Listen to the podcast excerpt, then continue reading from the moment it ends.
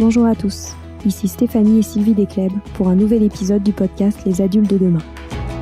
Les adultes de demain, c'est un échange autour de l'éducation et la parentalité entre d'un côté une mère, Sylvie, entrepreneuse depuis plus de 30 ans dans l'éducation, directrice d'école Montessori, créatrice d'un organisme de formation et auteur dans l'éducation, et sa fille, c'est moi, Stéphanie.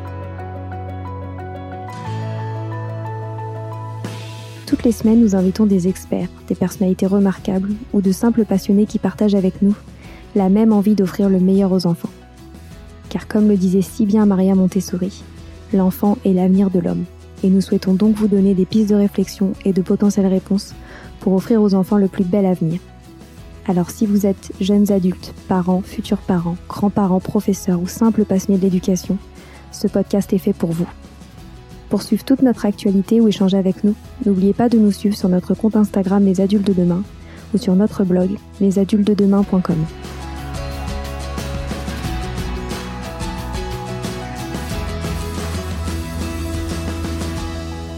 Bienvenue sur les pauses éducatives de Sylvie, un nouveau format de podcast en plus de nos discussions quotidiennes. Dans cette nouvelle série de podcasts courts, Sylvie nous décrit des exercices, des activités ou des applications concrètes à mettre en place avec ses enfants, à la maison ou en classe, en lien avec l'éducation et la parentalité. L'idée est que vous repartiez avec encore plus d'idées à mettre en place dans votre quotidien pour égayer votre vie et celle des enfants. Alors bonne écoute Il y a longtemps que j'avais envie de vous proposer une pause éducative sur des conseils de jeux de société. En effet, les jeux de société ont de nombreuses vertus pour le cerveau des plus petits, car ils permettent notamment de stimuler leur concentration. Ils ont connu un, véritable regain d'intérêt pendant les différents confinements, parce que lorsqu'on est enfermé à l'intérieur, que ce soit à cause de la pluie ou du Covid, quoi de mieux qu'une partie de jeu de société? Et euh, dans, cette, dans, dans ces situations, il faut vraiment euh, penser à jouer avec les enfants. Parce que pour les enfants, les jeux de société, bon déjà c'est un plaisir euh, partagé avec les parents, donc c'est formidable. Et puis en plus, ça a un gros euh, potentiel pédagogique. En effet, grâce aux jeux de société, les enfants peuvent développer leur capacité de concentration, leur mémoire, mais aussi leur esprit logique. Et puis, euh, c'est pas tout, parce qu'en jouant, les enfants vont apprendre à vivre ensemble. Lorsqu'ils font une partie de Monopoly, par exemple, ils vont respecter les consignes, ils vont attendre leur tour pour participer. Et ça, c'est vraiment pas facile et ça leur apprend vraiment la patience. Et puis, dans le même ordre d'idées, le fait de pouvoir gagner ou perdre, ça leur permet une meilleure gestion des émotions et notamment ça leur apprend à gérer la frustration. Ainsi, dès le plus jeune âge, ils vont pouvoir euh, relativiser et savoir qu'on peut pas gagner à tous les coups. Et puis, certains jeux vont nécessiter de s'exprimer devant les autres, ce qui va améliorer leur expression orale, va les pousser aussi, s'ils sont timides, à, oser le faire. Donc, euh, j'ai fait une sélection par âge. Donc, euh, pour les enfants de 2-3 ans, j'ai bien aimé un jeu qui s'appelle La soupe des écureuils. C'est un jeu qui est idéal pour les premiers dénombrements, qui est fait de magnifiques euh, pièces en bois. Et l'enfant, il reçoit une carte de recette et il doit déposer dans le chaudron les ingrédients dans le nombre demandé. Après, il mélange et on vérifie. Et si la recette est bien réalisée, ben, l'enfant va remporter une carte.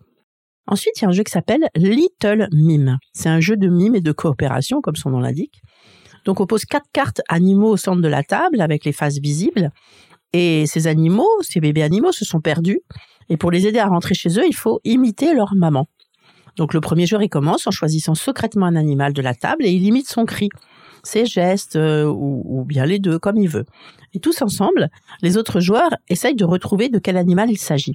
S'il trouve, l'animal peut rentrer à la maison. Et un autre joueur choisit à son tour un autre animal à imiter, et ainsi de suite, jusqu'à ce que les quatre animaux retrouvent leur chemin. Un autre jeu, c'est comme un petit singe. C'est un, jeu de motricité et de défi. Alors, à l'aide d'une banane en plus, les enfants doivent reproduire une action tout seul ou à plusieurs. Et si l'action est réussie, on peut mettre la carte sur le palmier. Et dès que le palmier est rempli, la partie est terminée. C'est un jeu euh, qui est très amusant et qui, va provoquer beaucoup de fou rire euh, chez les enfants. Ensuite, des jeux pour les 3-6 ans. Donc, euh, on a encore découpé par ce genre de tranche d'âge parce qu'on peut les mettre aussi en classe hein, pour des pauses déjeuner, pour des pour des pauses de récréation, pour donc c'est c'est c'est bien d'être par tranche d'âge aussi. Donc, un jeu qui s'appelle Magic School. C'est un jeu de mémoire coopératif. Donc le principe, il est intéressant. Pour, pour les, les règles sont, sont pour tous les âges, les illustrations. Ça, ça ressemble vraiment à un livre pour enfants. Donc au premier tour, le premier joueur va piocher la première carte dans la pioche, la montrer à tous les joueurs, puis la poser face cachée sur la table.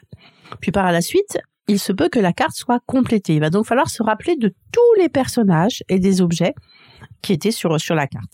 Donc les quêtes se terminent lorsque toutes les cartes ont été posées et qu'on a bien un carré de 4 sur 4 avec deux cartes par emplacement. Et on passe alors à la vérification des quêtes. Si le personnage et son objet magique sont bien ensemble, alors la quête est réussie. On continue ainsi de suite pour les 16 quêtes à réaliser.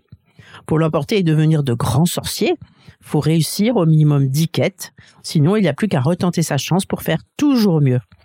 Et les points gagnés sont pour la table et le but est donc de faire le meilleur score ensemble. Ensuite, un jeu de dominos stratégique qui s'appelle Dragomino. Donc il s'agit de 28 dominos qui représentent chacun un ou deux paysages, la forêt, le désert, la prairie ou le glacier.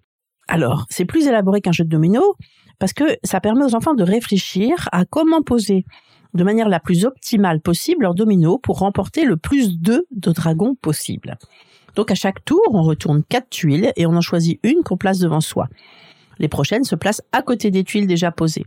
Lorsqu'on parvient à associer deux paysages identiques, c'est-à-dire deux déserts par exemple, on peut alors piocher un œuf de dragon du désert et le placer à la jonction des deux dominos. Une fois qu'on aura posé toutes les tuiles, on retourne les œufs et on révèle si les œufs sont vides ou si un dragon se cache à l'intérieur. Et celui qui a le plus de dragons remporte la partie. C'est simple et c'est très très efficace. Un jeu de mémoire et de coopération s'appelle la maison des souris avec plusieurs niveaux possibles. Donc c'est un jeu d'observation et de mémoire coopérative qui est très original avec une maison en 3D. Donc on va sélectionner les jetons posés correspondant au niveau de difficulté choisi et on les glisse à travers le toit de la maison. Ce sont des objets que les souris ont dérobés. Puis on allume la lampe et on regarde tous ensemble par les petites fenêtres de la maison. Et il faut mémoriser la disposition des objets dans les pièces de la maison. Quand la lampe va s'éteindre au bout de 30 secondes, on passe à la phase de questions en utilisant un des plateaux et les jetons réponses et on essaye tous ensemble de se souvenir où étaient cachés les objets. Ensuite, on vérifie et on gagne les points correspondant aux objets bien placés. Ensuite, des jeux pour les 6-12 ans. Donc, il y a un jeu d'anticipation et de calcul qui s'appelle SkyJo, S-K-Y-J-O, à partir de 5 ans. Donc on a, on dispose de 12 cartes qu'on pose devant soi avec la face cachée. Et chaque joueur, chaque joueur, à son tour, prend la première carte de la pioche ou de la défausse. S'il prend une carte visible de la défausse, il doit échanger cette carte avec l'une de ses cartes et la poser face visible. Avec une carte de la pioche, il peut la défausser directement, mais doit révéler une de ses cartes. Il est possible de défausser trois cartes d'un coup si elles sont identiques et dans une même colonne. Et lorsqu'un joueur a révélé toutes ses cartes, le tour se termine, puis la manche s'arrête. Le jeu se joue en plusieurs manches, l'objectif étant de totaliser le moins de points possible. Un jeu à partir de 8 ans qui s'appelle Taco, Chat, Book, Cheese, Pizza. Ça, c'est un jeu de rapidité et d'observation. Un jeu un peu comme euh, on observe et on réagit. Donc chacun a un tas de cartes face cachées qui représentent bien entendu des tacos, des chats, des boucs, du fromage et de la pizza.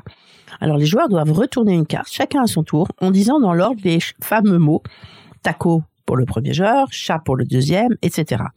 Et dès qu'une carte correspondant au mot annoncé est révélée, par exemple s'il dit book et qu'il retourne un book, on tape la pile centrale et le dernier ramasse tout. Et on ajoute à ça des cartes spéciales, marmotte, gorille, narval, Dieu seul sait pourquoi, qui impose de faire chacune un mouvement spécial avant de taper sur le tas de jeu.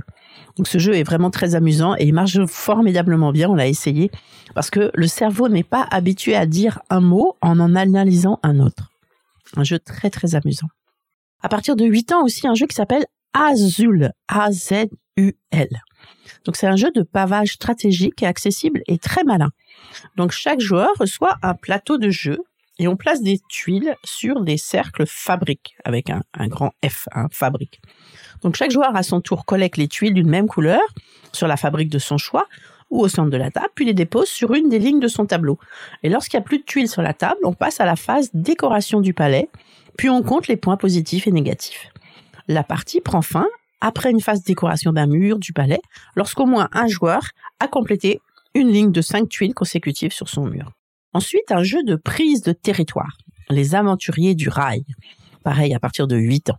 Donc les aventuriers du rail, c'est un jeu euh, luxueux, donc avec un graphisme qui dépeint vraiment bien les merveilles, les, machines de la grande époque de l'histoire des chemins de fer. Donc les règles sont rapides à assimiler et ça va permettre aux enfants de parcourir l'Amérique du Nord dans de magnifiques trains. Donc dans les aventures, aventuriers du rail, les joueurs se font concurrence pour connecter, pour connecter différentes villes en s'appropriant une partie du réseau ferré américain. Et on peut ensuite euh, acheter des, extensions qui sont aussi très belles, qui, qui permettent de découvrir d'autres continents, des pays, des villes, etc. Ensuite, il y a un autre jeu de rapidité et d'observation qui s'appelle Panic Lab, P-A-N-I-C L-A-B, donc à partir de 8 ans aussi. Donc là, c'est l'histoire d'amibes qui se sont échappés et qui courent dans tous les sens et il faut vite les rattraper. Donc les joueurs tous ensemble et en même temps. Donc lancer, il faut lancer les 4 dés très spéciaux qui vous qui vont indiquer quel laboratoire a laissé s'échapper l'amibe et à quoi elle ressemble. Donc le premier qui désigne la bonne amie gagne un point. Mais il faut faire attention parce que les petites bêtes ne se laissent pas attraper facilement. Elles se cachent sous les grilles d'aération et peuvent subir des mutations. Ensuite, un autre jeu de réflexion et de coopération qui est vraiment euh, rempli de suspense, ça s'appelle L'île interdite. Et ça, c'est plutôt à partir de 10 ans. Donc il y a 24 tuiles qui sont étalées sur la table et qui constituent l'île. Donc chaque joueur, à son tour, peut mener 0, 1, 2 ou 3 actions, faire avancer son pion, assécher, l'île en retournant des cartes adjacentes à son, à son pion, donner une carte trésor à un autre joueur, gagner un trésor avec quatre cartes trésor. Donc le joueur tire ensuite deux cartes trésor et des cartes inondation. Ces dernières indiquent les tuiles que l'on doit retourner. Et si elles le sont déjà, on enlève les tuiles correspondantes et l'île sombre petit à petit. Donc c'est une véritable course contre la montre qui s'engage et l'entraide entre les joueurs est essentielle. Parce que pour gagner, il faut avoir récupéré les quatre trésors, avoir réuni les quatre pions sur la tuile héliport et qu'un joueur possède une carte hélicoptère. Ensuite, à partir de 10 ans, on a un jeu de stratégie de coopération qui s'appelle Paléo. Donc, c'est au moment de l'âge de pierre. Donc, les joueurs vont devoir explorer leur environnement durant la phase du jour afin de recueillir les éléments nécessaires à la réalisation des objectifs énoncés. Ensuite, ils vont être amenés à rencontrer des animaux sauvages, d'autres personnages, à agrandir leur tribu, à construire des abris. Et toutes ces situations vont nécessiter le plus possible entraide et esprit d'équipe. Donc il y a des scénarios de jeu qui proposent des défis à la difficulté progressive et avec un intérêt croissant. Voilà, c'est fini pour aujourd'hui. On espère que cet épisode vous a plu. Avant de se quitter, on a quand même besoin de vous.